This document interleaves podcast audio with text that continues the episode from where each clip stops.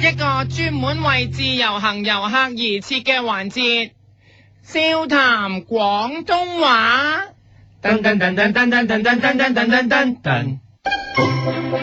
你好，又係笑談廣東話嘅時候啦，我係你嘅節目主持人，你好啊。我係夫人。今日我要教你嘅廣東話係，若果你發現有香港人呃你嘅話，你就可以用呢句廣東話嚟鬧佢啦。嗱、呢句鬧人呃你嘅廣東話就係、你呃鬼食豆腐啊？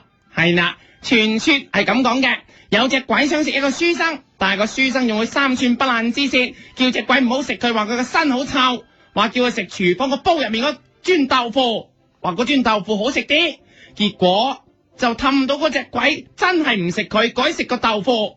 啲人就話呢個書生把口犀利，連鬼都俾佢呃到食豆腐，所以就變咗呢句廣東話。你呃鬼食豆腐啊？嗱，打個比喻，你嚟到香港最近有本車胎書，佢居然唔係介紹油站，係介紹食譜，你就諗住跟嗰本車胎書去試下。一入到其中有一間嘅食店，哇！啲嘢好難食，但係佢就話自己係三三點五粒星嘅食譜，你就話哇！嗰啲嘢唔好話三點五粒星，唔好話三星，連生枝都不如，你就要遮住個侍應大鬧。你呃鬼食豆腐啊？佢居然仲真係話佢最出名嘅係豆腐，仲整咗碟紅燒豆腐出嚟。咁你就可以指住碟紅燒豆腐大叫，你呃鬼食豆腐啊？用力啤住碟豆腐大叫。 你呃鬼食豆腐啊？個侍應仲唔識死，話佢哋唔止豆腐，仲有其他餸都好食。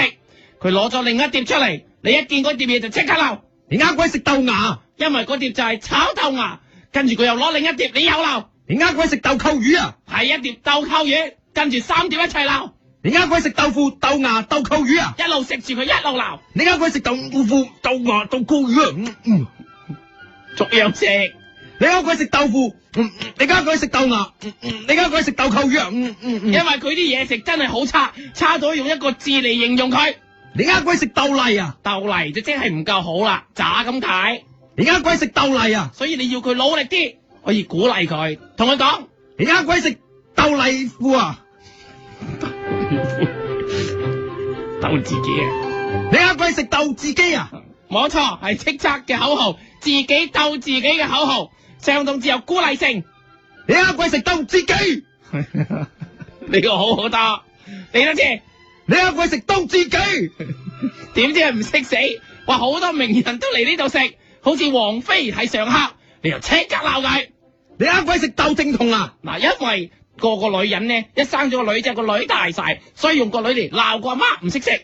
你呃鬼食豆正同啊？點知喺嗰一刻，竟然有個 artist 企起身，話自己都喺呢一度食，話正，你就即刻鬧個 artist。你呃鬼食豆腐泳啊？冇咗啦，佢就係 artist Teresa 傅穎，你呃鬼食豆腐泳啊？邊話？你呃鬼食豆腐泳啊？啊一個 artist 只係識唱歌或者識表演，但唔代表佢識食，所以佢話自己識食，你可以鬧佢。你呃鬼食豆腐泳啊？點知另一個名人又彈起身，話自己識食，你一望又即刻鬧佢。你呃鬼食豆腐明軒啊？冇錯，佢係名人傅明軒，佢係名人當中嘅名人，佢但係唔代表係識食，所以你又可以鬧佢，你呃鬼食豆腐明軒啊？因為佢中意狗，扮狗話，你呃鬼食豆腐屋屋明軒啊？成句都係汪汪。呜呜呜呜呜再嚟，呜呜明軒，呜成句都係汪汪，對住傅明軒大叫，呜呜呜呜對住塊鏡又叫，呜呜呜對住隻貓咧呜就係咁啦。喺呢個時候，另一個名人又彈起身，原來係運動員，你又即刻鬧佢。你呃鬼食豆腐家俊啊？冇錯，呢、個運動員就係傅家俊，佢篤波叻，但係篤魚蛋都未必識，所以亦都可以話佢你呃鬼食豆腐家俊啊？用埋篤波聲鬧佢。你呃鬼食豆腐家俊啊？呢一刻你心裏面諗，哇！呢間嘢咁多名人食，咁多有錢人食呢間食店，哎呀！但係竟然唔好食，所以你就要改用呢句鬧。你呃鬼食豆腐豪飯店啊？冇錯，唔信佢係富豪飯堂，你呃鬼食豆腐豪飯堂啊？ 點知個侍應叫你不如咁啦，你去另一間姊妹嘅餐廳啦，嗰度都好食㗎。點知你就更加嬲，因為呢間唔好食啫，另一單另一間就更加唔好食。佢夠膽介紹你兩間，兩間都唔好食，你就即刻鬧佢。你呃鬼食豆腐腐得正啊！唔係啦，你以為呢間唔好食，嗰間唔好食，加埋就係正啊？呢啲唔係數學，兩個唔好食就等於唔好食，你呃鬼食豆腐腐得正啊！兩間都餐廳都鬧。你呃鬼食豆腐腐得正啊！嗱，佢就話兩間鋪頭都係上一代傳落嚟，好有歷史價值，係父傳子嘅。喺呢一刻你就更加興，父傳子大晒啊，指住佢坐喺收銀部嗰個大嗰個老豆大叫。你呃鬼食豆腐豉之孝啊！嚟，以示孝心唔代表好食，你呃鬼食豆腐豉之孝啊！仲要叫個仔向老豆認錯，因為搞到間食店咁差，你呃鬼食豆腐經請罪啊！用條藤條一路打佢個仔，一路叫佢講，你呃鬼食豆腐經請罪啊！一路打一路叫。你呃鬼食豆腐經請罪哎呀！你而家個口個心真係興過火屎啦，所以立刻指住佢大叫。你呃鬼食豆我開心啊！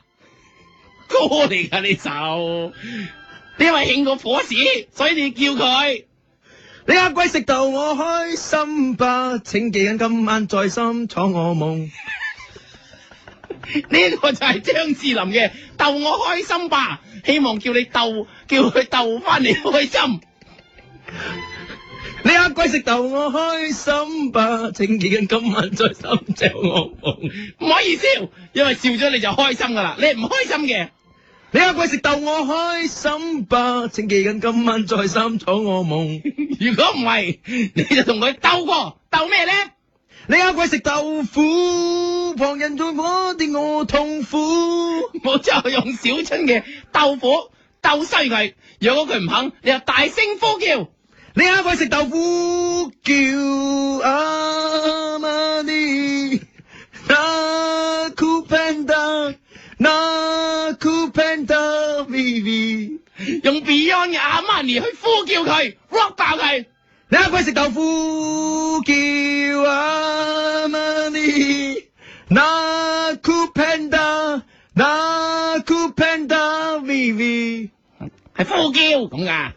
你一鬼食豆腐叫阿瑪尼，那酷 panda，那酷 panda baby。你鬧到呢一刻先發現，原來有個外國人同一時間都喺呢個食店度叫緊嘢食。哎呀，你發現到咁，即刻要講英文啦，就用英文嚟用呢一句鬧啦。你一鬼食豆，a deer, a female deer, with a tropical dancer。冇咗呢個仙樂飄飄處處聞嘅主題曲，去點醒外國人。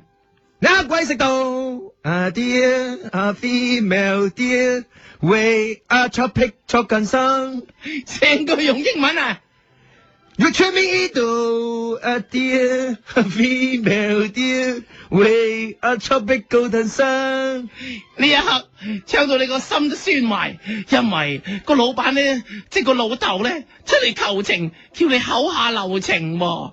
哎呀，你見到個老人家跪喺度，你立即被感動，即刻改口啊！ 你呃鬼食豆腐，母親愛心，有千層碧月，常在心裏問何日報？